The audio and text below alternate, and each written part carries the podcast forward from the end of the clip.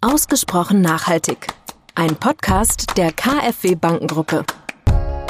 Wir übergeben das Land der Natur und sorgen nur dafür, dass die Natur tun kann, was sie am besten tun kann. Wir werden nicht im großen Stil Bäume pflanzen, wie das andere machen, weil wir überzeugt sind, ein Mensch kann Bäume pflanzen, aber kein Ökosystem, kein Wald. Dafür gibt es eine Dramaturgie, die seit Jahrmilliarden entwickelt wurde und das kann die Natur am besten.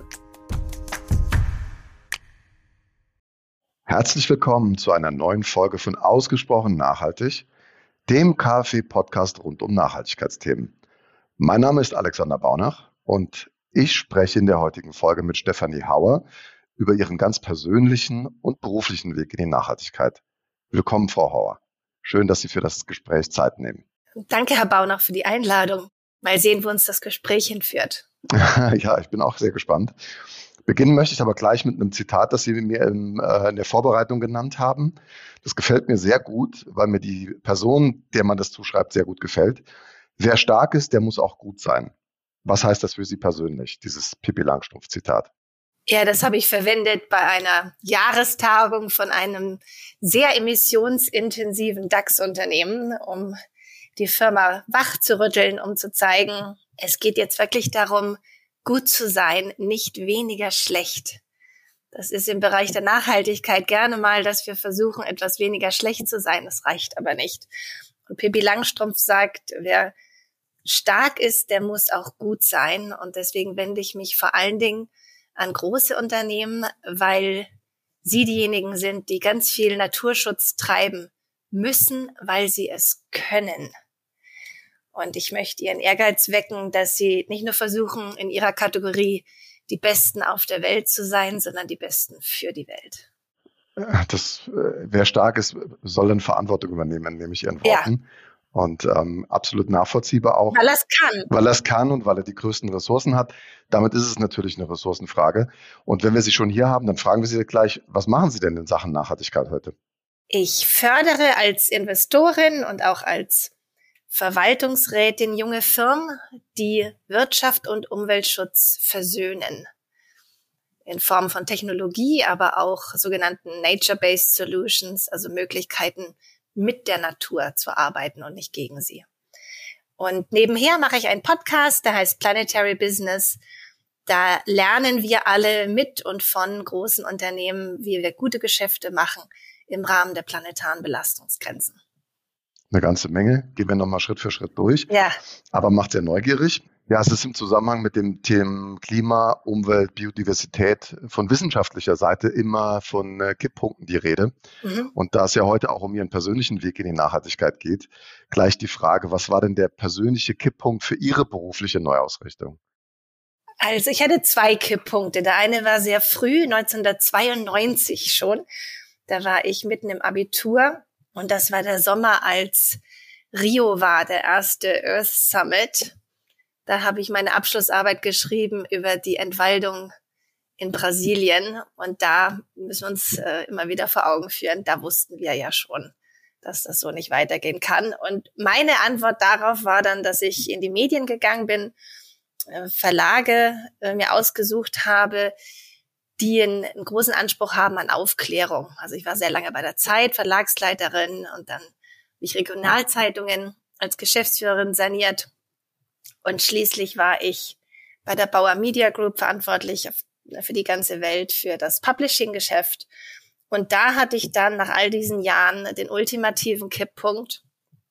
Das war Anfang 2020, nachdem schon die Kollegen in Kalifornien zu Terminen nicht kommen konnten, weil es brannte, haben dann die Australier, ein ganz liebes Team, was ich dort hatte, gesagt, sie können in die Videocalls nicht kommen, weil es dort einen Brand gibt. Und das war damals der größte Brand, der größte Waldbrand in der Geschichte der Erde. Und da wusste ich, ich mache die Dinge richtig, aber ich mache nicht die richtigen Dinge. Und wenn ich in zehn Jahren zurückblicke, dann möchte ich nicht sagen, ich habe gekniffen oder ich habe äh, in die andere Richtung geguckt, sondern ich habe versucht, alles zu tun, was in meiner Macht steht und zu lernen, wie wir Unternehmen führen können, ohne dabei den Planeten zu zerstören. Und ähm, der, der, der Soundcheck in dem Moment, was mich dann so richtig zum Kippen gebracht hat, ich hatte zufällig ein Lied gehört von den Ärzten, was ich sonst nicht mache. Und da geht das, die Strophe geht so, es ist nicht deine Schuld, dass die Welt ist, wie sie ist. Es wäre nur deine Schuld, wenn sie so bleibt. Und das fand ich sehr überzeugend. Große Worte und ähm, nachvollziehbare Kipppunkte. Sie haben auch das Thema Unternehmensführung schon mal ganz kurz angesprochen. Und es scheint ja auch aus, aus den Worten, die Sie gerade gefunden haben, sehr viel heraus, dass Sie eine, ich nenne sie mal Businessfrau äh, sind, waren.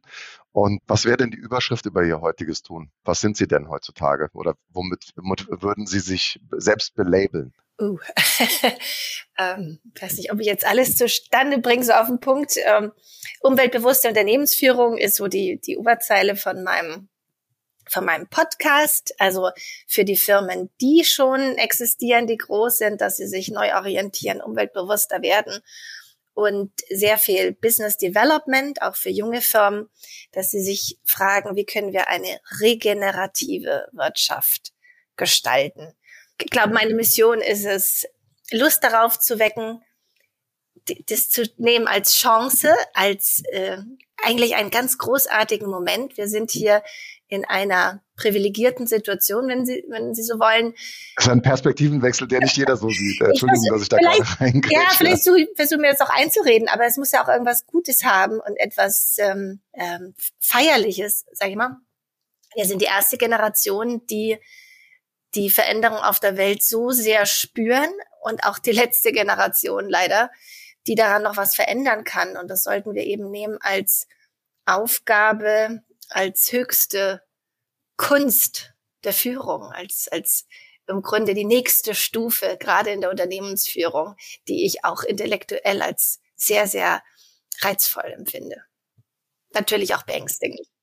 Ja, sie, ja, natürlich. Aber man sieht, Sie sind ein chancenorientierter Mensch, sage ich jetzt mal. Und Sie denken sehr bewusst das Thema. Was bleibt mir Ja, immer? Sie denken sehr bewusst das Thema von Geschäftsmodellen her. Und das äh, gefällt mir sehr gut. Ähm, es gibt ja so einen alten Spruch, der heißt, äh, das Leben wird äh, vorwärts gelebt und rückwärts verstanden. Ähm, gibt es denn diesen roten Faden durch das berufliche Leben ähm, von der Medienbranche bis zu Ihrem heutigen Engagement in Sachen äh, Biodiversität, Naturschutz, Klimaschutz? Ja, er war mir am Anfang nicht ganz so deutlich, aber jetzt, wo Sie sagen, ähm, mit der Zeit wird dann klarer, wir lernen ja gar nichts umsonst. Wir können alles, was wir gelernt haben, nehmen und es mit neuen Sinn erfüllen. Und so kann, können wir das vielleicht verstehen. Ich habe lange in Zeitungsverlagen gearbeitet und habe die nie verstanden als ganz klassische Unternehmen. Ja, früher, als ich studiert habe, da hatte man noch Milton Friedman als Helden. Der hat gesagt, the business of business is business. Und das war in den Verlagen, wo ich war, nie ausreichend. Natürlich muss man Geld verdienen, aber es war auch immer diese Wechselwirkung mit der Gesellschaft. Zum einen erleben wir die Veränderung in der Gesellschaft und, und machen daraus Produkte, aber zum anderen können wir die Veränderung auch beeinflussen.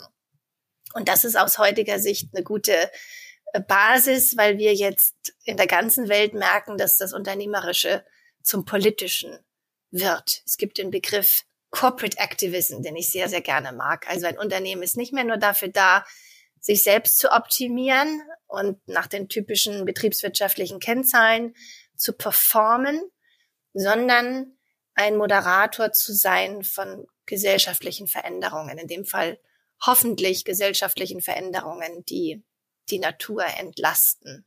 Und also, ich mache ein Beispiel, äh, wenn Sie im Plastikbereich arbeiten, Sie können nichts alleine verändern als Unternehmen. Sie brauchen alle Partner in der Lieferkette, Sie brauchen die Gesetzgebung, Sie brauchen äh, Abnahmestellen für Recycling, Prozesse, all das. Also sie sind nur, in Anführungsstrichen, nur ein Teil vom Ganzen. Und das verändert eben die Rolle des Unternehmens als Führungskraft, als Meinungsführer der Systemveränderung bewirkt. Und ich glaube, das war immer auch unser, unser Ehrgeiz in den Verlagen, in der Gesellschaft etwas, eine laute Stimme zu sein. Und dann ähm, die, die Medienbranche war ja die erste, die vom Digitalisierungshype erwischt wurde. Das bedeutet. Sehr kalt erwischt wurde damals. Sehr, sehr kalt erwischt wurde Und das bedeutet, dass manche Geschäftsmodelle von heute auf morgen nicht mehr funktionierten, dass Konkurrenz aus Ecken kam, wo sie überhaupt nicht mit gerechnet hatten. Äh, sehr viel Angst und Überforderung auch für die Menschen. Und was wir heute sehen und was ich eben über all diese Jahre gelernt habe, ist, versuchen Sie nicht, diese Veränderungen auszublenden, zu verdrängen oder zu hoffen, das geht wieder weg. Ich habe das noch viele Jahre erlebt, bei mir selbst auch und bei Kollegen, dass wir dachten, na ja, das wird alles nicht so heiß gegessen, wie es gekocht wird.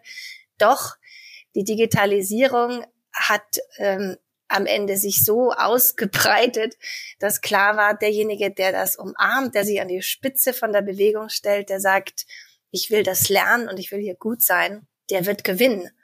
Und das bedeutet eben auch sehr viel kulturelle Transformation in den Firmen, in den Organisationen.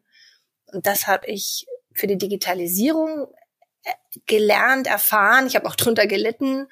Und ich habe auch diese Kämpfe ausgefochten mit Gewerkschaften zum Beispiel, mit diesen Trägheitskräften. Und gleichzeitig war eben klar, wenn sie den Menschen auch Lust machen und ihnen sagen, das Beste kommt erst noch und du kannst Teil davon sein, von einer ganz großartigen Reise, dann haben sie die Möglichkeit, da was Wunderbares draus zu machen. Und dann war ich eben in der Kommunikation, wenn Sie so wollen. Medien hat ja immer was mit Kommunikationsaufgaben zu tun. Und ähm, da habe ich erst vor ein paar Wochen einen Spruch gelesen von Sir David Attenborough, von diesem Tierforscher und Naturfilmer, der gesagt hat, Saving Our Planet is now a communication challenge. Und das hat mich immer beschäftigt und wird mich immer beschäftigen. Wie machen wir es, dass wir die Wahrheiten, die eigentlich allen klar sein sollten, so rüberbringen, dass die Menschen auch entsprechend handeln. Das haben wir ja offensichtlich noch nicht geschafft. Und deswegen ist es eben die Aufgabe, ähm, ja, ganz wahrhaftig und echt zu kommunizieren, Partner mitzunehmen. Sie haben ja bei, bei Nachhaltigkeitsprozessen so viele Player in diesem System, Finanzmarkt, äh, Gesetzgeber, NGOs, natürlich die eigenen Mitarbeiter und Lieferanten. Und äh, da glaube ich, ist es jetzt die größte Kunst, die schwierigste Hürde auch, den richtigen Ton zu treffen was ich jetzt ähm, sehe, ich hatte neulich zum Beispiel was gepostet und ähm, zum Thema Greenwashing, das bewegt die Menschen wahnsinnig und da gibt es so einen Reflex auf alles, was Unternehmen kommunizieren, wenn sie etwas Gutes tun oder glauben, etwas Gutes zu tun, dass dann sofort Greenwashing unterstellt wird und wie gehen sie damit um? Also viel Veränderungsprozesse, Gestaltung von Veränderungsprozessen. Die, die große Transformationsaufgabe unserer Zeit ist ein Veränderungsprozess. Für Sie war das auch ein Veränderungsprozess? Also ähm, Sie hatten es ja kurz angedeutet mit dem, was Sie getan haben. Sie Führungskraft, viele Menschen unter sich, wie man das früher so schön gesagt hat. Also sehr viel Gestaltungsmacht. Ähm, wie schwer ist Ihnen persönlich dieser Wechsel denn gefallen? Sie haben ja das schon dort durchaus als ein Erkenntnismoment beschrieben den, sie haben Veränderungen positive wahrgenommen, haben gesagt, wir müssen uns an die Spitze des Fortschritts stellen. Und, äh, und jetzt waren sie selbst dran, äh, quasi aus dem, aus dem bewährten Fahrwasser ihres, ihrer Biografie auszubrechen und zu sagen, ich mache jetzt doch nochmal einen, einen radikalen Schwenk. Ähm, ja, woran haben Sie das persönlich gemerkt? Also so ein Wechsel hat ja zwei Richtungen. Das eine ist weg von etwas und das andere ist hinzu. Sie müssen ja beides beides hinbekommen. Sie müssen das Alte loslassen, damit das Neue kommen kann. Und dieses Weg von habe ich nicht als schwer erlebt. Ich war dann schon über 20 Jahre in meiner Welt, in, in der Medienbranche, wie ich sie kannte und habe das auch geliebt. Also jeder, der mich kennt, weiß das. Ich bin jeden Tag sehr gern dahin gegangen. Aber trotzdem hatte ich das Gefühl, dass meine Lernkurve flacher wird. Und dass die Dinge sich wiederholen. Zeit für was Neues. Ja, also dann, dann sind vielleicht irgendwann noch zwei Nuller hinten dran, aber das Prinzip bleibt das gleiche. Und, und leider muss ich sagen, gerade in der Verlagswelt war dann auch klar, ich kann da nicht noch mal 20 Jahre mit Freude und Gestaltungsfreiheit arbeiten, weil sehr, sehr viel reduziert wird. Es geht hier um Decline Management, also wirklich vielfach auch die Verwaltung vom, vom Niedergang, in den klassischen Häusern zumindest. Und das konnte ich mir nicht vorstellen. Insofern war das weg von für mich klar, das ist jetzt vorbei, war eine gute Zeit. das hinzu war eben durch diesen Moment, dass ich gedacht habe, jetzt, also ich kann jetzt nicht einfach so weitermachen. Ich muss jetzt mich hundertprozentig einsetzen dafür, das Schlimmste auf diesem Planeten zu vermeiden. Das war mir ganz, das fiel mir ganz einfach. Ich wusste auch, ich verzeih mir das sonst nicht, wenn ich die Chance nicht nutze. Aber ich möchte mal sagen, das System hat mich nicht gelassen. Ich, ich stelle mir es vor. Sie, also, Sie, Sie überlegen sich, ich will was Neues machen und in Ihrer Position spricht man ja wahrscheinlich öfter mal mit Headhuntern und ja. die, die sagen, hier Stefanie, komm, ich habe hier neue Angebote für dich. Du willst was Neues machen, hier neue Branche, gehst jetzt aus den Medien raus, machst jetzt irgendwie Leitung von irgendwas anderem. Hat nicht ähm, stattgefunden. Wie, wie haben hat Sie das erlebt? überhaupt nicht stattgefunden. Hat, hat nicht also ich finde ich finde schon wirklich enttäuschend, wie, wie das passiert ist. Denn ich würde immer meinen, wir wissen ja beide nicht, was kommt. Äh, das haben wir jetzt durch Corona oder äh, den Angriffskrieg in, in der Ukraine erlebt. Es können die verrücktesten Dinge passieren, die uns äh, vorher überhaupt nicht realistisch erscheinen. Und wir werden auch Lösungen finden, von denen wir heute gar nicht wissen, dass es sie geben wird. So, das heißt, ich brauche doch eigentlich Führungsteams, die mit allen möglichen Wassern gewaschen sind. Und ich hatte in dieser Phase den Eindruck, Headhunter möchten immer wieder so nachbesetzen, wie der Vorgänger war.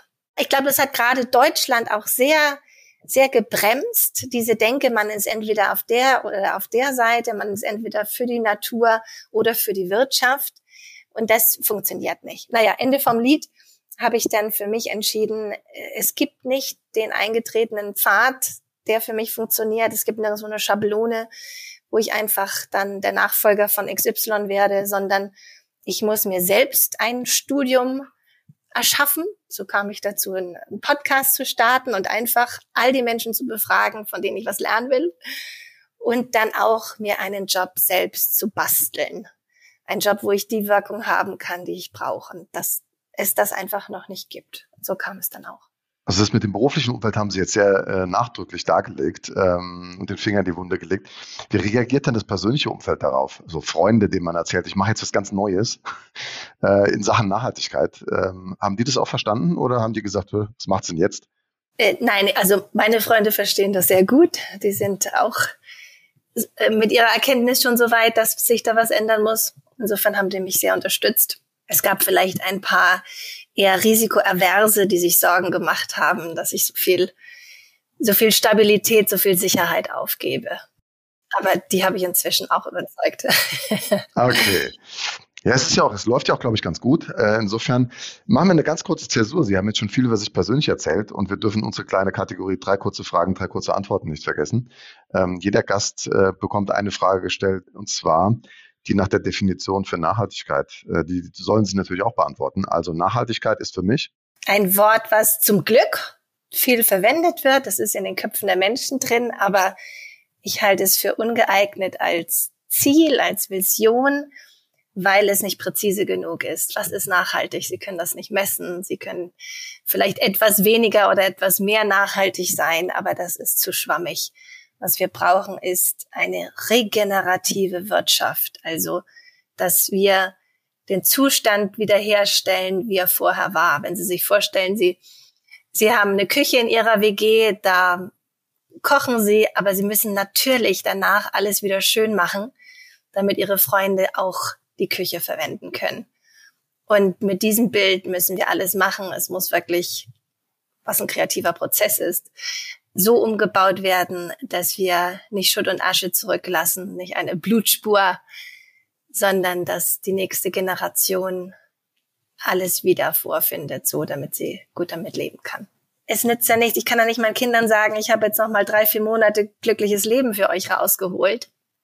Wir verschieben ja nur den Moment, wo wir an die Kipppunkte kommen, wenn wir ein bisschen weniger schlecht sind. Und deswegen poche ich darauf, dass wir unser Ziel ein regeneratives Wirtschaftssystem nennen, daran arbeiten. Wir hatten mal den Jörg Knoll als Gast hier. Ja. Ähm, und äh, der sagte auch, dass sozusagen Bio heutzutage nicht mehr ausreicht in der Landwirtschaft. Wir brauchen rege regenerativ. Ähm, also sind Sie auch ein, äh, wie sagt man dann, ein, Sie plädieren auch dafür. Absolut. Ähm, dann gehen wir, dann gehen wir in das nächste Paar, das Begriffspaar. Greenpeace oder Green Tech? Green Tech. Überrascht mich nicht äh, als Businessfrau. Aber wir, wir sind ja auch von technologischen Lösungen abhängig. Insofern brauchen wir die, die Green Tech. Und ähm, drittes ähm, Begriffspaar, ja, Vorständin oder ähm, Verwaltungsrätin. Was ist besser? Herr Baunach, das kann kein Entweder-Oder sein. Das geht nur gemeinsam. Denn der Verwaltungsrat, beziehungsweise lassen Sie uns in Deutschland sprechen vom Aufsichtsrat, der soll langfristig denken. Und der Vorstand braucht den Rückhalt vom Aufsichtsrat dafür, um gegebenenfalls im Moment auf höhere Rendite zu verzichten, um aber die dauerhafte Existenz des Unternehmens zu ermöglichen. Und nur so gelingt die Transformation. Sie haben sehr nachdrücklich auch dargelegt, wie das mit der Medienbranche ist und äh, ist auch total nachvollziehbar, dass Kultur gut, also Journalismus kann man als Kulturgut bezeichnen, auch als die vierte Kraft im Staat und hat eine sehr hohe Verantwortung. Wie blicken Sie denn heute durch die Nachhaltigkeitsbrille auf die Medienbranche? Ist da alles so nachhaltig oder hat die auch noch viel zu tun, damit die Nachhaltigkeit da einzieht? Also wenn Sie im System sind, sehen Sie andere Dinge, als wenn Sie dann draußen sind und von außen auf das System gucken. Das ist immer sehr lehrreich. Ich war schockiert. Ich hatte dann mir wirklich ganz, ganz viel Zeit genommen, um viel zu lernen über den Stand der Dinge. Und obwohl ich bei, also ich habe immer sehr, sehr gute Zeitungen und, Medienformate gelesen, aber ich wusste nicht, wie schlimm die Lage ist tatsächlich. Also die war noch viel schlimmer, als ich befürchtet hatte. Und auf der anderen Seite hatte ich über meinen Medienkonsum noch nicht gelernt, wie viele gute Lösungen es gibt. Viel besser, als ich dachte wenn sie auch nicht so skaliert, so in der Breite bisher umgesetzt werden. Und was ich heute sagen würde, ist, dass die Medien ver versäumen, uns klar zu machen, was wirklich wichtig ist und welche Fragen wir uns stellen müssen, welche Trade-offs da sind, aber auch wie großartig das alles sein kann. Also es arbeitet sehr viel mit Angst und Schrecken, anstatt Bilder zu malen, was wir eigentlich wollen dürfen worauf wir uns freuen dürfen. Und darf ich jetzt mal ein bisschen, ich habe so ein, so ein paar Punkte im Kopf, die mich wirklich sehr provozieren jedes Mal. Darf ich die mal unterbringen? Das ist meine, Gele meine Gelegenheit hier. Äh, also ich ärgere mich darüber, dass das Wort Klimakrise so viel verwendet wird. Es ist ja nicht nur ein Klimaproblem, es sind neun planetare Belastungsgrenzen, zum Beispiel Biodiversität oder Wasser. Wir reden über das 1,5 Grad, äh, halte ich für völlig illusorisch. Da sind wir lange drüber hinweg. In Deutschland, wenn wir uns das als einzelnes Land angucken, sind wir schon bei fast zwei Grad. Also äh, das ist Augenwischerei.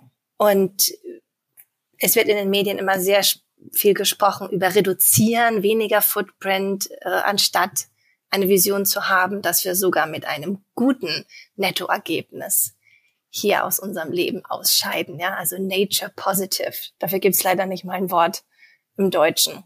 Ich finde, dass viele Diskussionen sehr extrem sind, beziehungsweise auch gleich im Keim erstickt werden. Also beispielsweise, wenn es ums Autofahren geht, dann kommt sofort Maybrit Illner, die sagt, ja, aber ähm, was ist denn mit der Oma aus Grimma? Die kann das doch nicht. Ich weiß, dass sie das nicht kann. Können wir vielleicht erstmal über alle Großstädte reden und die autofrei machen? Da haben wir genug zu tun. Ja, also es ist immer dieses, diese Totschlagargumente, genau wie mit dem Fleischessen. Da wird suggeriert, sie dürfen nie wieder Fleisch essen, anstatt das etwas abzustufen und zu sagen, wenn die Deutschen mehr Fleisch essen als 1,4 Milliarden Inder, dann sollte uns das zu denken geben. Und wenn wir die Möglichkeit haben, Rindfleisch durch Schwein oder Pute zu ersetzen und damit 75 Prozent des Öko-Footprints zu sparen, dann wäre das doch ein toller Schritt, ohne sofort wieder das Wort Verzicht in den Mund zu nehmen. Mich ärgert wahnsinnig, dass immer über die Kosten geredet wird. Oh Gott, was soll das kosten? Ja, auch gerne in Zeitungen oder Talkshows, anstatt zu fragen, was kostet es, wenn wir da nichts unternehmen? Also natürlich ist das eine heute und das andere vielleicht in zehn Jahren. Das ist für den Menschen immer so schwer greifbar, dass er die Rechnung später bekommt. Und ich hatte in meinem Podcast die, die Boston Consulting Group, die auch vorgerechnet hat, die Kosten für zum Beispiel Klimaneutralität eines Produktes sind wirklich nicht der Rede wert. Also hier werden Ängste geschürt. Die haben ausgerechnet, für ein paar Jeans wären es drei Euro mehr und selbst bei einem Auto, bei einem besseren Auto sind es vielleicht 500 Euro mehr. Natürlich wird Stahl viel teurer, wenn er grün ist, aber Stahl ist ja nur ein Bruchteil von der Kostenrechnung für ein Auto, ja. Deswegen, also ich finde die, die Darstellung so verzerrt und leider immer so negativ. Also berichten die Medien aus Ihrer Sicht zu wenig über die Chancen. Ähm, ich höre Ihnen jetzt da so zu und ähm, es fehlt die große, die große, wie soll ich sagen, der Vermittlungsauftrag der Medien, der Journalisten wird nicht richtig wahrgenommen. Verstehe ich Sie da richtig? Ja, auch die, die Größenverhältnisse. Also beispielsweise äh, über Tierversuche wurde jahrzehntelang ganz dramatisch viel berichtet. Ja, da sind so ein paar Mäuse umgekommen. Das tut mir auch fürchterlich leid. Aber dass wir schon 70 Prozent aller Wildtiere verloren haben in unserem Leben, ist ja deutlich dramatischer, oder nicht? Sie, als die Krefeld-Studie kam 2017 raus und immerhin die Zeit beispielsweise hatte dazu eine Titelgeschichte, die eben zum ersten Mal dargestellt hat, wir haben 80 Prozent aller Insekten verloren. Und wenn wir keine Insekten mehr haben, haben wir auch keine Vögel und keine, keine Tiere, die die Samen verteilen und so weiter. Und es kam keine Empörung. Das empört mich am meisten, worüber sich die Medien oder die Gesellschaft empört und worüber nicht. Das ist in keinem gesunden Verhältnis.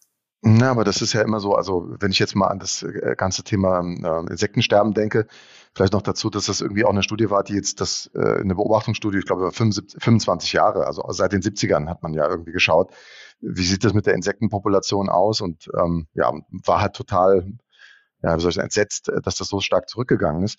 Der Reflex, den man ja damit wahrgenommen hat, ist, dass man plötzlich im Baumarkt äh, Samentüten für, für, für Bienen gefunden hat. Also man hat das ja quasi nur an der Biene festgemacht. Auch politische Parteien haben sich ja dann um die, um das Wohl der Biene gekümmert.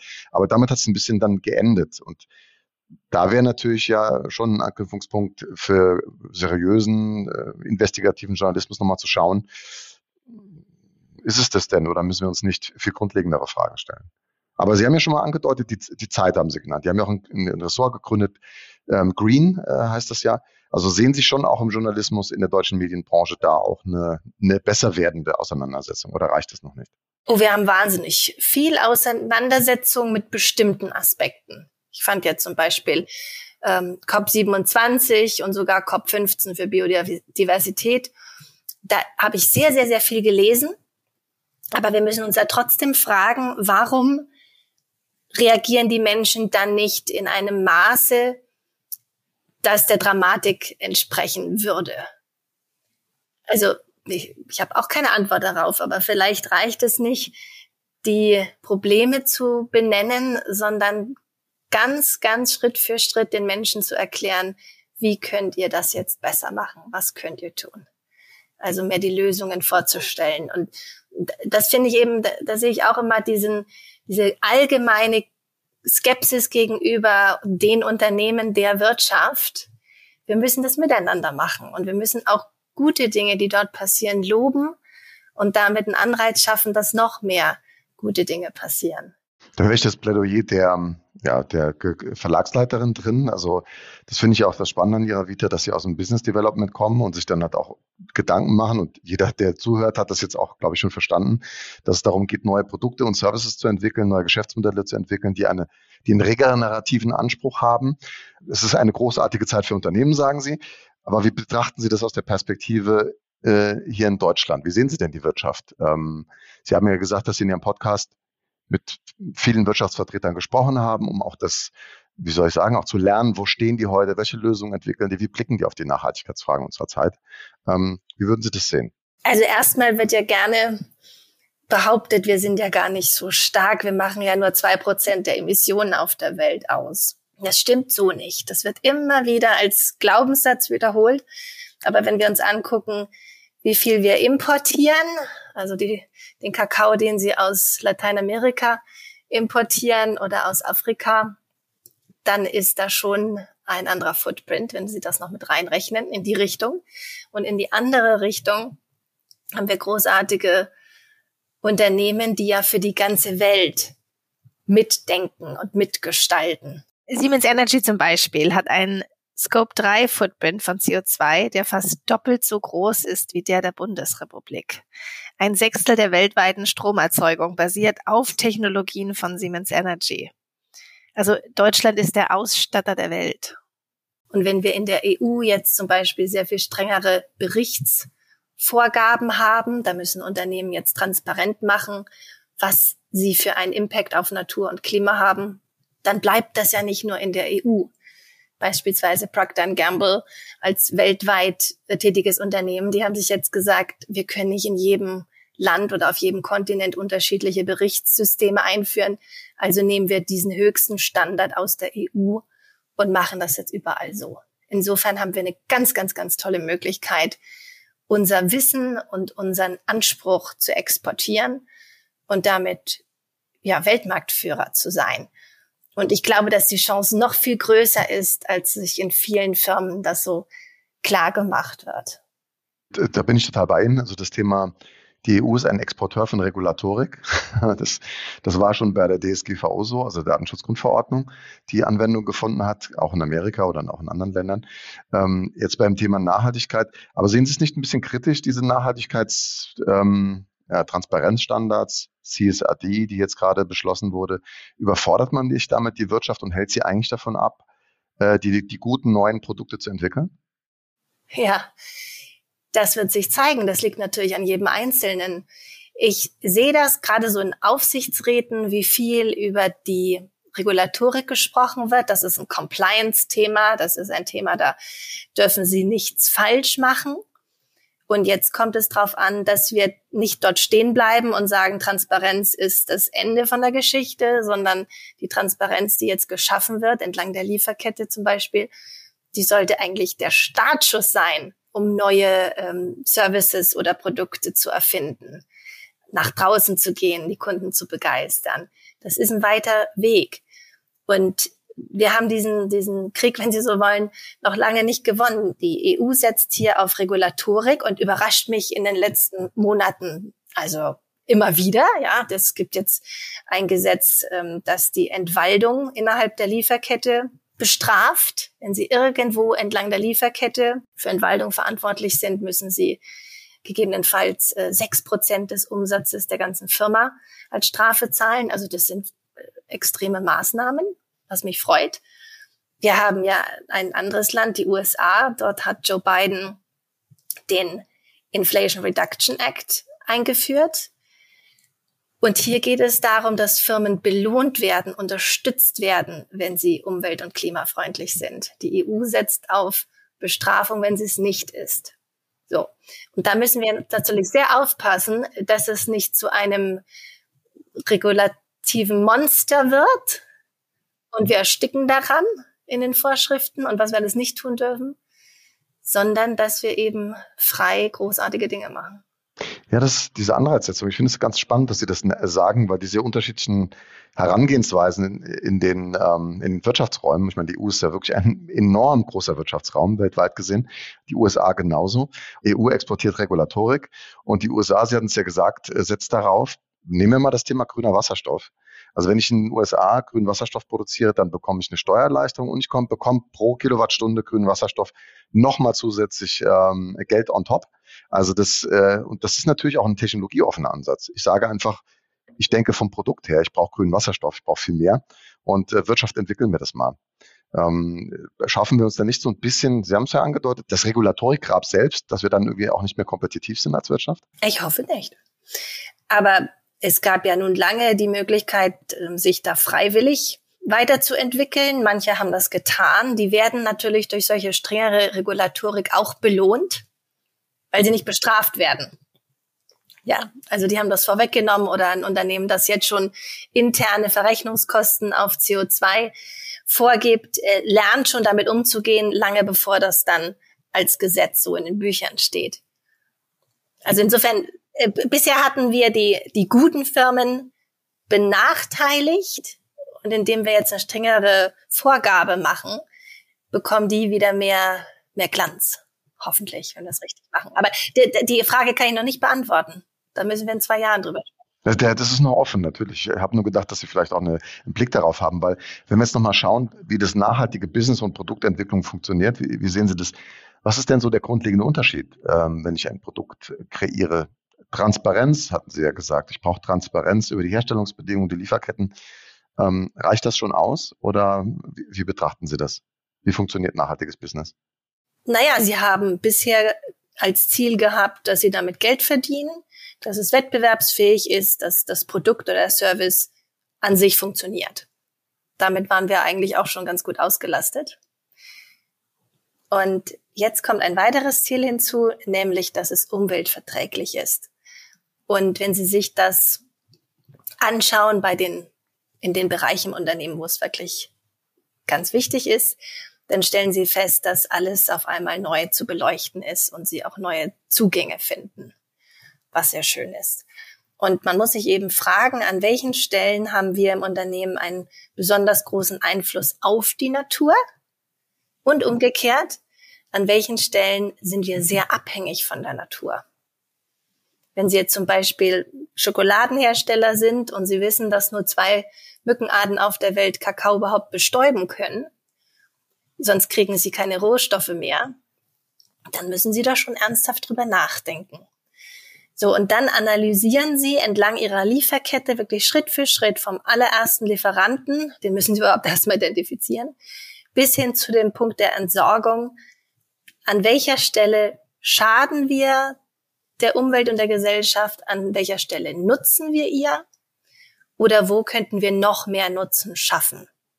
Zum Beispiel sind viele Firmen jetzt daran, dass sie den Schaden, die CO2-Emissionen nutzen, um neue Produkte herzustellen, neuen Kunststoff oder E-Fuels oder sowas herzustellen. Also sie gehen Schritt für Schritt durch und schauen das, was sie vielleicht schon seit 20 Jahren machen, nochmal neu an mit der Fragestellung Nutzen und Schaden für die Umwelt und was bringt uns das in der Neuausrichtung von Produkten und Services. Und da ist eben ganz wichtig, auch diese Kreislaufdenke immer zu verinnerlichen. Die Natur kennt keinen Müll. Wenn Sie Müll vermeiden, vermeiden Sie häufig auch Kosten, was sehr gut ist. Und so schaffen Sie eben dann auch die wirtschaftliche Basis, wenn Sie gleichzeitig gucken, was macht das mit meinen Kosten und habe ich einen Markt, der dafür auch ein Honorar zahlt für dieses Angebot. Würden Sie sagen, es braucht trotzdem ein anderes Geschäftsmodell dafür oder funktioniert das in den, sagen wir mal, bewährten, bekannten Bahnen der Geschäftsmodellentwicklung? Weil wenn ich mir das so, so anhöre, ist das total nachvollziehbar. Aber es gibt natürlich auch Unternehmen, die einen sehr hohen Innovationsaufwand haben. Ne? Also die dann sagen, puh, jetzt muss ich mein Produktionsverfahren, Sie hatten das Stahlthema genannt, ich muss das jetzt umstellen, meine Produktionsanlage auf grünen Wasserstoff, den gibt es sowieso gerade extrem wenig. Wir haben da ein Fatalproblem. Wir müssen erstmal herstellen und vielleicht haben wir gar keinen Zugang und es dauert sowieso, bis die Anlagen aufgebaut sind und bis das hier in Deutschland ist. Ähm, ist das nicht, ist das ein Stressfaktor, der sozusagen verkraftbar ist oder funktioniert das alles im bestehenden Geschäftsmodell? Wie sehen Sie das? Das kann ich nicht so pauschal beantworten. Ich weiß nur, dass wenn Sie Stahl zitieren, haben Sie sich den somit das, das aller, aller Schwierigste rausgesucht. Und da dürfen wir uns nicht dran verbeißen. Wir haben ganz viele Firmen, wir haben ganz viele Prozesse und Geschäftsbereiche. Da gibt es low-hanging fruits. Und die wurden noch nicht mal geerntet. Lassen Sie uns da anfangen, bevor wir gleich die aller, allerhöchste Kunst äh, der Neuerfindung und der technologischen Sprünge angucken. Aber zu den Geschäftsmodellen, es wird sicher einen Trend geben, weg von dem einmal verwenden und wegschmeißen, hin zu der Frage, wie kann ich eine Nutzung verkaufen? Nicht ein Produkt, sondern wie kann ich eine dauerhafte Kundenbeziehung schaffen, wo ich dasselbe Material, dasselbe Produkt immer, immer wieder zum Einsatz bringe. Das ist sicher eine gute Orientierung. Und damit haben Sie komplett neue Geschäftsmodelle. Dann möchte ich den Blick lenken auf Geschäftsmodell, das ist ein gutes Stichwort. Sie haben ja gesagt, Sie haben was Eigenes geschaffen. Sie brauchen irgendwie, Sie brauchten einen neuen Job, ne? Und äh, neuer Job heißt ja, Sie haben nichts gefunden, was irgendwie, wo Sie einsteigen konnten, haben Sie gesagt, wurde Nachfolge von irgendjemand, einfach da sozusagen was bewährt vorführen. Also haben Sie dann äh, Nature Re gegründet. Äh, ich bin da eingestiegen, es, es war vorher schon gegründet. Oder sind da eingestiegen, ja? Sie, Sie, haben also quasi, also der Erhalt von Biodiversität liegt Ihnen am Herzen. Das haben ja. die Hörerinnen und Hörer auch verstanden. Dann legen wir das mal sozusagen den Blick darauf, was machen Sie denn bei Ihrem Engagement in diesem Bereich? Erzählen Sie uns mal ein bisschen was davon. Ja, das ist die Firma Nature Re Capital mit Sitz in der Schweiz. Das ist eine Firma, von denen, in die ich mich investiert habe, zeitlich und mit Geld. Und das ist ein Zusammenschluss von Kollegen, die aus dem Finanz, aus der Finanzwelt kommen und South Pole. South Pole ist der größte Klimaprojekteentwickler auf der Welt. Und wir nutzen die Gelegenheit, dass doch sehr, sehr viel Geld im Markt ist, das angelegt werden möchte. Und zwar wirklich nachhaltig im Sinne von Nature Positive. Und bieten damit Anlegern, zum Beispiel Family Offices oder Institutionen, die Möglichkeit, uns das Geld anzuvertrauen, damit wir mit diesem Geld Natur schaffen. Wir kaufen Land in Lateinamerika, in Kolumbien und Brasilien Warum da? Weil es dort das schnellste Baumwachstum gibt im Regenwald dort auf der ganzen Welt und weil es dort die größte Intensität an Biodiversität gibt. Wenn Sie also mit einer Million Euro gleichzeitig für Klima- und Artenschutz etwas tun möchten, dann sollten Sie dort anfangen. Dort ist der größte Impact. Wir kaufen dort Land, was leider viel zu lange für Viehzucht genutzt wurde das regelrecht zerstört wurde, dafür, dass da ein paar Kühe stehen. Aber das Land ist in der Regel doch zu 20, 30 Prozent noch intakt mit Regenwald. Da gibt es sogar noch Jaguare, die da durchs Gebiet laufen.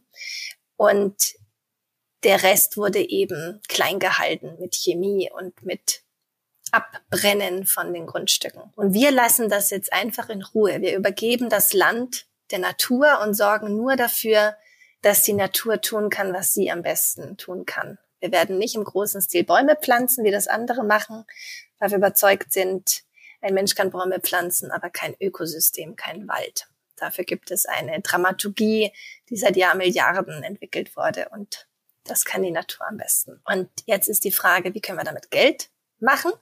Wenn wir also das Geld von den Investoren nehmen, das Land kaufen, dann sehen wir ab dem Jahr vier, dass schon so viel Biomasse entsteht, dass wir die monetarisieren können. Dafür gibt es inzwischen einen Markt mit den sogenannten Carbon Credits. Perspektivisch wird es auch Biodiversitätscredits geben, die die Leistung der Natur vergüten. Es gibt also Unternehmen, die das nachfragen, die das einkaufen und so schaffen wir eine Rendite für unsere Investoren, die dann jährlich die Leistung der Natur vergütet und daraus entsteht dann das Geld, was die Investoren brauchen. Und das ist sehr interessant, das ist sogar zweistellig. Wir beweisen also damit, dass wir ein profitables Geschäftsmodell haben, das Natur schafft, anstatt sie zu zerstören. Ja, Carbon Credits, also ich kenne Credit Spreads und ähm, was hat's mit den Carbon Credits denn jetzt genau nochmal auf sich? Wie, wie kann ich die kaufen? Es gibt ein verpflichtenden Markt, darüber rede ich nicht, dieses ETS-System in der EU. Wir reden über freiwillige Leistungen, die ein Unternehmen einkaufen möchte. Wenn es zum Beispiel ein Produkt klimaneutral stellt, muss es erst Emissionen vermeiden, reduzieren, soweit es geht. Und üblicherweise sind noch 20, 30 Prozent oder so übrig, die, das wäre viel zu aufwendig, sich um die noch zu kümmern.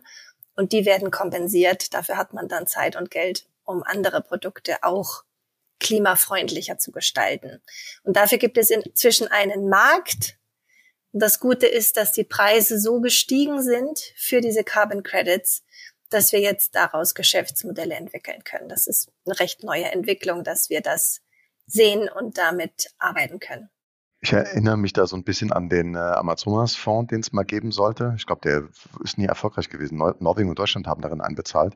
Da ging es auch darum, sozusagen Brasilien dafür zu bezahlen oder die Amazonas-Waldgebiete äh, dafür zu bezahlen, dass sie den Wald einfach stehen lassen und nichts tun. Ähm, geht es in die Richtung oder ist es noch ein, noch ein bisschen mehr, weil Sie sagen, Sie verkaufen Karten Credits, also können Unternehmen da investieren eigentlich? Ist ja quasi dann nicht nur, ist ja nicht nur eine nationale Geschichte, dass sich irgendwie die Bundesrepublik Deutschland überlegt, es wäre äh, sinnvoll, den Regenwald äh, zu schützen, sondern dass sich Unternehmen direkt dort engagieren können. Ja, es ist auch für Unternehmen gedacht, die für sich selbst sowohl für Klima als auch für Biodiversität etwas tun wollen. Und das sind freiwillige Maßnahmen, die wir aber immer häufiger beobachten. Es gibt jetzt Firmen, die haben so Nature Restoration Funds und solche Dinge, auch um zu lernen, wie können wir eigentlich mit der Natur so umgehen, dass sie, dass es danach mehr Natur gibt als vorher. Wie können wir daraus auch Geschäftsmodelle machen? Und wie ist das vor Ort in den konkreten Projekten? Das stelle ich mir spannend vor. Also Sie kommen dahin und ähm, sprechen wahrscheinlich auch mit ähm, vielen Einheimischen dort äh, über ihre Pläne. Und dann, ich stelle mir das so vor, Sie müssen dann wahrscheinlich auch zu Behörden gehen und müssen sagen, ja, ähm, wir haben jetzt hier Geld und wir würden gerne das und das Areal kaufen. Und das muss dann ja auch gemacht werden. Was begegnet Ihnen dort? Verstehen die Menschen vor Ort, was sie tun? Oder gibt es da Vorbehalte oder finden die das gut? Äh, berichten Sie mal davon. Äh, es gibt viele gute Projekte, die sind sehr auf soziale Einbindung von der dortigen Community ausgerichtet. Das ist bei uns ein bisschen anders. Das Land, was wir kaufen, ist in der Regel entlegen. Da gibt es kaum Straßen, da gibt es auch kaum lokale Bevölkerung, muss man dazu sagen. Im Moment, so wie wir die Grundstücke heute sehen, wird da Viehzucht betrieben auf eine ganz, ganz ineffiziente Art. Also sie haben pro Kuh ein Hektar Land zerstört. Und ich war da und sehe, wie normalerweise auf einem Hektar Land die Ökosysteme erblühen und diese wunderbare Natur und wir haben da Jaguare und Papageien und die verrücktesten Arten, von denen sie noch nie was gehört haben. Und das wird alles für eine Kuh zerstört. Und gleichzeitig ist es im Moment so, für 500 Kühe in der Fleischzucht haben sie einen Arbeitsplatz geschaffen. Klingt nicht nach Wohlstand. Es bringt niemanden was, da kann auch keiner äh, reich werden damit. Es gibt ein paar Landeigentümer, die sich jetzt zurückziehen. Das ist häufig der Generationswechsel. Die Kinder sagen, wir möchten nicht mehr Viehzucht betreiben, wir möchten in der Stadt wohnen. Und das sind dann in der Regel auch die Momente, wo wir die Gelegenheit haben, das Land zu kaufen. Und der nächste Schritt wird in der Tat sein, da auch soziale Projekte anzudocken. Aber da sind wir dabei, uns das Gedanken zu machen. Das muss man auch für jede für jedes Grundstück, für jede Region neu denken. Ja, ich glaube, es gibt noch viel äh, Regenwald, den man wirklich dann wieder äh, sich selbst aufforsten lassen sollte. Äh. Da wurde ganz viel kaputt gemacht, ja. Also äh, wir haben mindestens 10 Millionen Hektar Land allein in Kolumbien, was einfach so brach liegt, anstatt dass es wieder den Tieren und der, den Pflanzen eine Heimat gibt. Das nützt niemanden. Gott sei Dank kann sich die Natur erholen, ohne dass es dafür Kapital braucht. Man muss nur das Land in Ruhe lassen, wie Sie, ja. wie Sie so schön gesagt haben. Ähm, was sollten wir dann, wenn wir den Blick darauf werfen? Also äh, Sie haben ja auch gesagt, Biodiversität hat schon eine gewisse Aufmerksamkeit. Ähm, aber aus meiner Wahrnehmung ist es jetzt erst so als, sagen wir mal, the next big thing in der, in der, äh, der gesellschaftlichen, medialen, wirtschaftlichen Debatte angekommen. Also zunehmend Unternehmen setzen sich auch damit auseinander. Äh, können wir irgendwas in Deutschland tun, um dem Thema mehr Aufmerksamkeit zu verleihen? Von Projekten wie Ihren berichten? Äh, wir können alle ganz viel tun und überall natürlich. Es ist sehr, sehr simpel, der Natur ihren Lauf zu lassen, sie in Ruhe zu lassen und sich vorzustellen, dass das nicht normal ist, wenn ich hier in Hamburg um die Alster gehe und ich sehe nicht einen Schmetterling. Darüber müssen wir sprechen. Es ist erstaunlich, wie wir das so lange verdrängen konnten und immer nur über Klima geredet haben. Aber wir müssen auch verstehen, es geht hier nicht darum, dass einzelne Arten sterben. So wurde das viel auch dargestellt. Ich habe selbst auch mir so wahrgenommen, da gibt's eben Orang-Utans oder Pandas nicht mehr. Es wird immer an eine Art festgemacht. Die Eisbären mit dem Klimawandel, die Orang-Utans und das Palmöl. Es gibt einen Zusammenhang, es gibt eine Wechselwirkung. Wenn Sie zum Beispiel Haie töten, wir töten jedes Jahr 100 Millionen Haie, dann könnte man sagen, ja, schade um die Haie, aber das ist nicht das Ende von der Geschichte. Wenn Sie weniger Haie haben, haben Sie mehr Barracudas. Wenn Sie zu viele Barracudas haben in dem System, und da sind wir heute, töten die zu viele Papageienfische. Das heißt, die kleineren werden dezimiert und die sind dafür zuständig, die Algen von den Korallen wegzubeißen, damit die Korallen sich entfalten können. Das heißt, was auf den ersten Blick niemandem klar ist, wenn wir weniger Haie haben, sterben die Korallen. Und die Korallen brauchen wir als Heimat für Fische natürlich, als Schutz der Küste, aber auch um Kalzium zu produzieren, damit das Meer CO2 aufnehmen kann. Also das ist wie Mikado spielen. Jedes Mal, wenn Sie einen Stab rausziehen, kann es sein, dass das ganze System zusammenfällt. Und wir sprechen gerade über eine Million Arten mindestens, die vom Aussterben bedroht sind in diesem Jahrhundert. Das sind eine Million Tipping Points. Das ist wirklich eine noch viel größere Gefahr als die meisten Dinge, über die wir sprechen. Und dann ist es auch egal, was weltpolitisch passiert, womit wir uns jeden Tag so beschäftigen das ist das, was die Existenz von diesem Planeten gefährden wird. Und da müssen wir sofort aufhören, diesen Blindflug weiter zu fliegen. Wir wissen ja noch nicht mal, wie viele Arten es gibt auf der Welt. Da hat keiner eine konkrete Vorstellung. Vor allen Dingen wissen wir bei den allermeisten Arten überhaupt nicht, welche Funktion sie im System haben und sorgen trotzdem dafür, dass sie aussterben. Und das ist hochgefährlich und dumm. Wir hatten noch mal Frauke Fischer hier zu Gast. Sie kennen sich auch, ich glaube, sie war ja. auch in Ihrem Podcast ja. äh, zu Gast. Ähm, die hat es auf ein sehr einprägsames Bild gebracht. Äh, der Klimawandel entscheidet darüber, wie wir leben und die Biodiversitätskrise äh, entscheidet darüber, ob wir noch leben. Ich weiß nicht, ob man es so zusammenfassen kann, aber so ein bisschen was hat das ja schon äh, in dem Zusammenhang.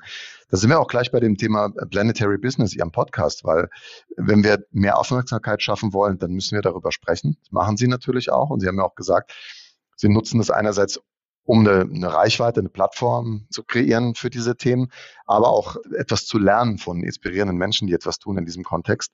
Ähm, ja, was, was tun Sie in diesem Podcast und wen interviewen Sie denn eigentlich hier? Die Klammer ist, dass ich erklären möchte, was die planetaren Belastungsgrenzen sind. Also deswegen heißt das Planetary Business, gute Geschäfte in den planetaren Belastungsgrenzen. Und ich suche mir Unternehmen, die dafür typisch sind. Also nehmen wir an, für Wasser, da war der Hersteller von Wasserhähnen Grohe oder der Filterhersteller Mann und Hummel, also die Firmen, die sich um Wasser kümmern, dann Klima, die großen wie Siemens Energy. Dann hatte ich Holcim, Holcim als größter Zementhersteller auf der Welt. Da haben sie auch wieder Klima, aber durch den Sandverbrauch auch einen Einfluss auf Land und Biodiversität. Bayer zum Beispiel. Bayer ist der größte Samenproduzent auf der Welt. Da sind sie dann bei der Landwirtschaft, bei diesen Fragen der Landnutzung und da kommt alles zusammen, was diese neuen planetaren Belastungsgrenzen ausmacht. Oder zum Beispiel hatte ich L'Oreal als eine Firma, die in der Unternehmensstrategie alle neuen Belastungsgrenzen beachtet und versucht, in allen Disziplinen besser zu werden. Das ist aber sehr progressiv, muss man sagen. Die meisten haben noch gar nicht verstanden, dass es neun Belastungsgrenzen gibt. Die ja. denken, jetzt ist Biodiversität und dann sind wir durch. Dann haben wir es geschafft irgendwie. Und was ich schön finde an diesen Firmen ist, dass sie eben die Verantwortung übernehmen, vorangehen und auch als Meinungsführer auftreten. Beispiel Microsoft als sehr, sehr großes Unternehmen. Die haben sich nicht nur vorgenommen, dass sie zu einem bestimmten Zeitpunkt klimaneutral sind in den Scope 1, 2 und 3, das heißt auch für die Kunden, auch für die Lieferanten Verantwortung übernehmen, sondern sie möchten bis 2050 sogar alle historischen Emissionen kompensiert haben seit ihrer Gründung 1975. Also wirklich sagen, wenn wir nicht mehr sind, möchten wir auch keine negativen Spuren hinterlassen haben. Und der Gast, der bei mir war, der meinte, als er neu zu Microsoft kam in diese Aufgabe, da dachte er, mein Gott, wie, wie sollen wir das alles schaffen? Und sein Chef sagte dann zu ihm, you know what, we changed the world once, we can change it again. Und das ist die Haltung, die ich ganz bewundernswert finde, groß zu denken und zu sagen, wir freuen uns darauf, alles neu zu erfinden. Ja, die Wirtschaft muss uns sehr dabei helfen, dass wir diese Wende vollziehen, sonst äh, wird es nicht klappen. Ja, wenn ich da aber sagen möchte, ganz kurz bitte, das ist mir sehr wichtig. Ich spreche über die Wirtschaft, weil ich mich da noch am ehesten mit auskenne. Aber wir dürfen auch die staatlichen Stellen, die, die öffentliche Hand nicht aus der Verantwortung lassen. 25 Prozent des Konsums in Deutschland kommen von dort. Das heißt, das wäre ein ganz großer Einkäufer von und Nachfrager von nachhaltigen Produkten. Und das wird überhaupt noch nicht in dem Maße ausgespielt, wie es sein könnte. Die könnten helfen, gute Firmen groß zu machen. Joe Biden hat das gerade für die USA, für das US Government durchgesetzt. Und damit haben die einen ganz großen Einfluss, weil das US Government ist der größte Einkäufer auf der Welt. Also da sollten wir auch über die staatlichen Stellen in Deutschland sprechen, die mit unseren Steuergeldern nach wie vor Produkte und Services einkaufen, die nicht gut sind für uns. Ich möchte nochmal einen Blick auf äh, den, den ersten Gast werfen, den Sie hatten. Das haben Sie auch im Vorgespräch nochmal berichtet. Dr. Georg Winter. Ja. Das ist ja jemand, der quasi auch ein Verfechter für eine umweltbewusste Unternehmensführung ist. Ähm, erzählen Sie nochmal davon, was es damit auf sich hat. Georg Winter ist als Namen leider nicht so geläufig. Und das wollte ich ändern. Und mir war auch klar, dass er der erste Gast in meinem Podcast sein muss. Ein wunderbarer Mensch, der Unternehmer war viele Jahre hier in Hamburg Und er hat 1972 bereits sein Unternehmen umweltfreundlich umgebaut. Wir müssen uns erinnern, das war gerade nachdem der Club of Rome gesagt hat, es gibt die Grenzen des Wachstums.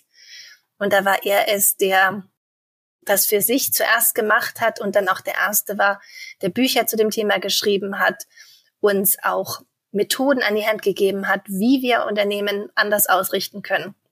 Und er hat das vorgelebt.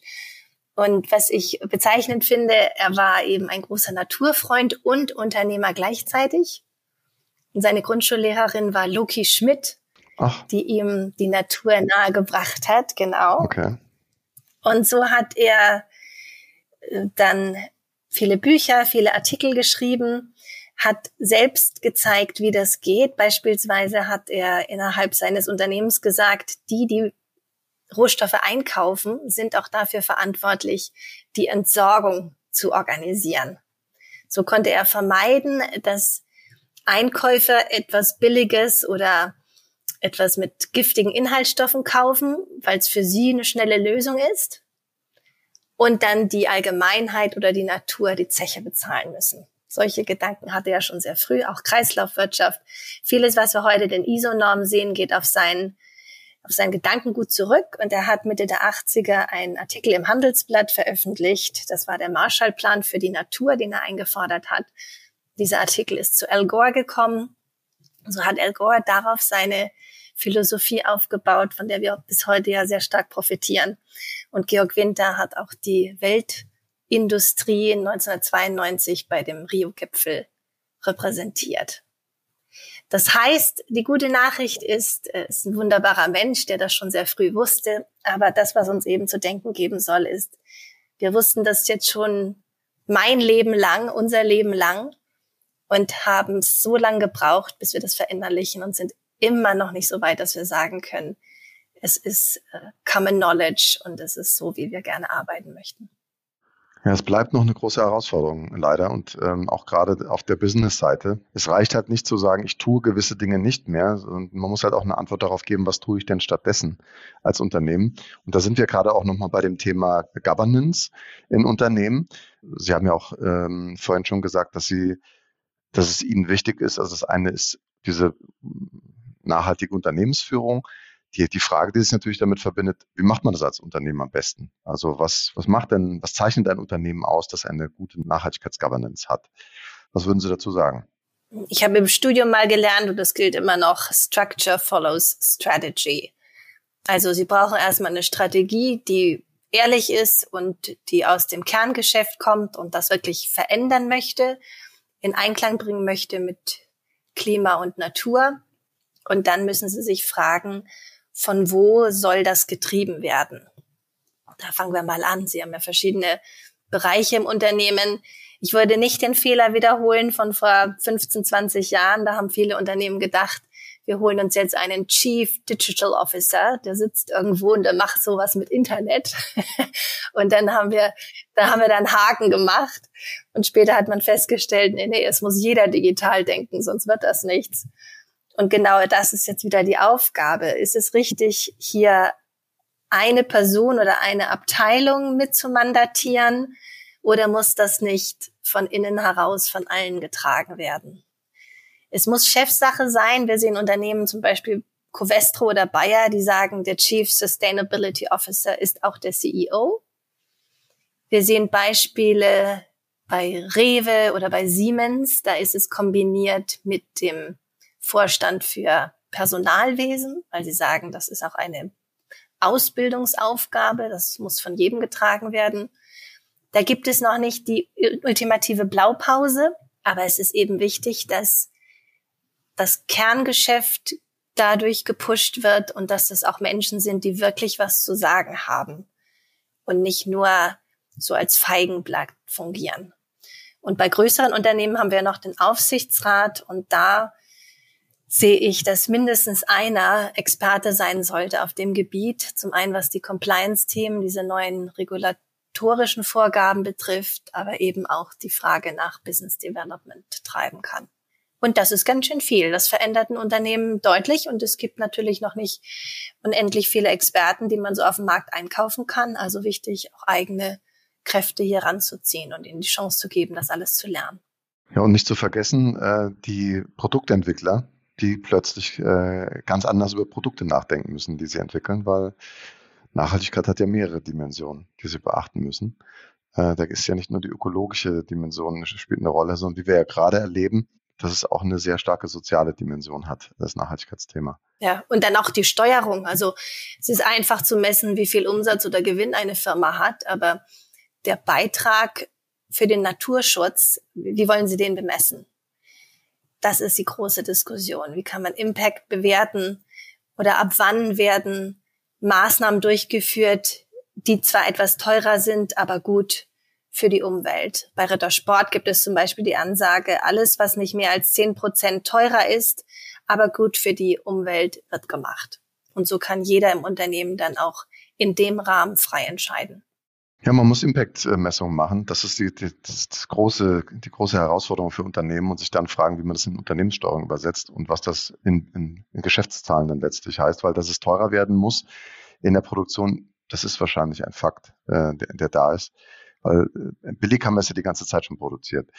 Davon sollten wir wegkommen. Also zum Abschluss, ähm, es war ein sehr schönes, intensives Gespräch mit Ihnen alle unsere Gäste bekommen immer nochmal äh, die Frage und beziehungsweise den virtuellen Zauberstab in die Hand gedrückt. Wenn Sie den Zauberstab hätten und mit diesem Zauberstab eine Sache auf einen Schlag verändern könnten im Handstreich, welche Sache, welches Projekt, welches Thema würden Sie damit verändern oder umsetzen? Ich hoffe, dass das nächste, was passiert, ein Bewusstsein ist, dass es nicht nur Klimaneutralität als Ziel geben muss für alles, was wir tun. Das hat sich ja ganz gut jetzt schon etabliert, sondern etwas, das äh, auf Englisch Land Degradation Neutrality heißt. Also wir dürfen nicht noch mehr Land beanspruchen. Schon drei Viertel des Landes auf der Welt ist so stark beeinträchtigt, dass die Natur sich nicht richtig entfalten kann. Das gilt für die Meere leider äh, nicht weniger. Also wie können wir eine Zielvorgabe machen, wie können wir für uns selbst ein Ziel formulieren, was einigermaßen griffig ist und schnell.